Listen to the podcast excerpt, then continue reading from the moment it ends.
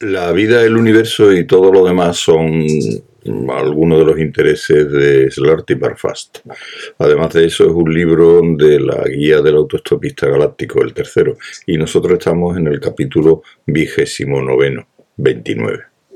Decidnos, ordenó el criquitense delgado y pálido que se había destacado con aire incierto de entre las filas de sus compañeros hacia el círculo de luz de la linterna empuñando la pistola como si estuviera sujetándosela a alguien que acabara de largarse a algún sitio pero que no volvería en mucho tiempo. ¿Sabéis algo acerca de eso que llaman equilibrio de la naturaleza? Los cautivos no les respondieron, o al menos no articularon nada más que gruñidos y murmullos confusos. La luz de las linternas seguía enfocándolos.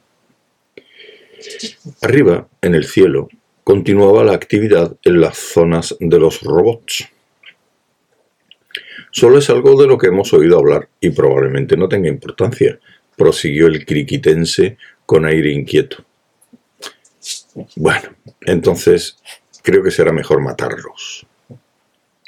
Miró la pistola como si tratara de decidir qué programa iba a poner.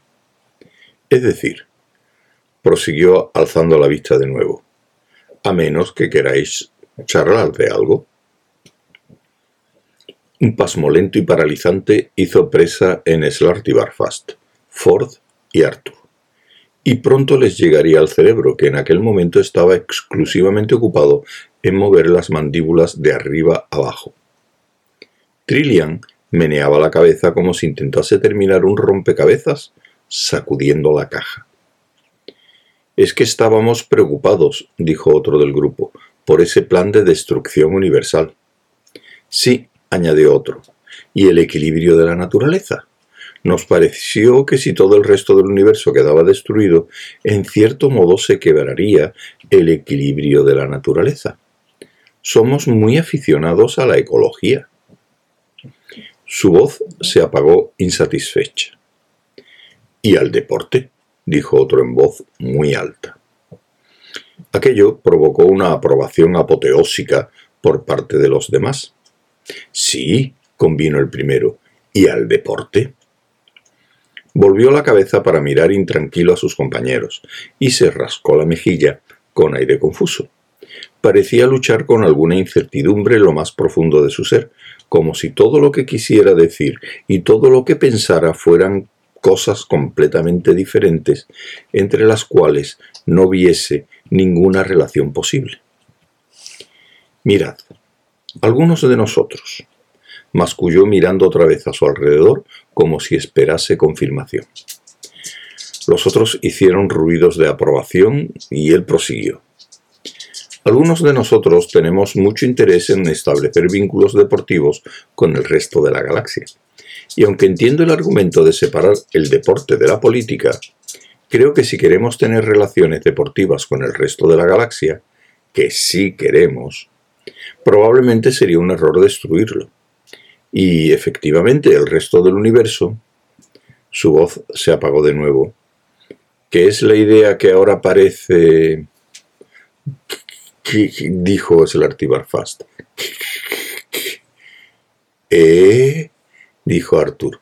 Ah, dijo Ford Prefect. Muy bien, dijo Trillian. Hablemos de ello. Se adelantó y cogió del brazo al pobre y confuso criquitense. Parecía tener unos 25 años, lo que debido a las extrañas alteraciones de tiempo que se habían producido en aquella zona, significaba que no habría tenido más de 20 cuando terminaron las guerras de cricket, unos 10 billones de años atrás. Trillian le llevó a dar un corto paseo entre la luz de las linternas antes de decir algo más. Él la siguió con aire vacilante. El círculo de luz de las linternas era ahora más reducido, como si se rindiera a aquella muchacha extraña y tranquila, que parecía hacer la única en saber lo que hacía en aquel universo de oscuridad y confusión. Se dio la vuelta, le miró de frente y con suavidad puso las manos en sus brazos. El criquitense parecía la encarnación del asombro y la desdicha. Cuéntame, dijo Trillian. Él no respondió de momento, limitándose a mirarla a los ojos, primero a uno y luego al otro. Nosotros, dijo, tenemos que estar solos. Me parece. Torció el, rostro y luego dejó caer la cabeza hacia adelante, sacudiéndola como alguien que tratara de sacar una moneda de una hucha. Volvió a alzar la vista. Ahora tenemos esa bomba, ¿sabes? Es pequeña. Lo sé, dijo Trillian. La miró con los ojos en blanco como si hubiera dicho algo muy raro acerca de la remolacha. Sinceramente es muy pequeñita. Lo sé, repitió Trillian. Pero ellos dicen, su voz parecía apagarse, dicen que puede destruir todo lo que existe. Y tenemos que hacerlo, ¿comprendes? Me parece. ¿Nos quedaremos solos después? No lo sé, pero creo que es nuestro deber. Al decir eso dejó caer otra vez la cabeza. Sea lo que fuere lo que eso signifique, dijo una voz profunda entre el grupo. Trillian rodeó poco a poco con sus brazos al joven criquitense, confuso y asustado. Le apoyó la cabeza contra su hombro y le dio unas palmaditas. Está bien, dijo en voz baja, pero en un tono lo suficientemente claro para que todo el grupo lo oyera en la sombra. No tenéis que hacerlo, le acunó. No tenéis que hacerlo, repitió. Le soltó y dio un paso hacia atrás. Quiero que hagáis algo por mí, dijo, echándose a reír de repente. Quiero, prosiguió, riendo de nuevo. Se puso la mano en la boca y continuó con expresión sobria. Quiero que me llevéis a, a vuestro jefe. Señaló al cielo, a las zonas de guerra. De algún modo parecía saber que su jefe estaba allí.